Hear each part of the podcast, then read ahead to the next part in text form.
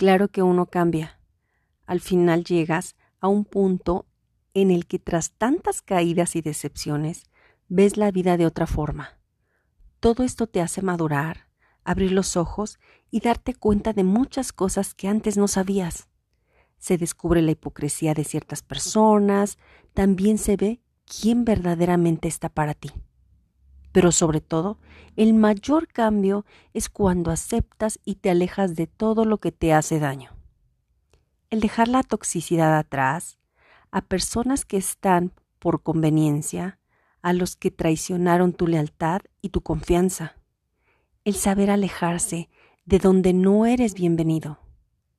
Todo esto te hace crecer, te hace fuerte y entender un poco más la vida. De escritor anónimo.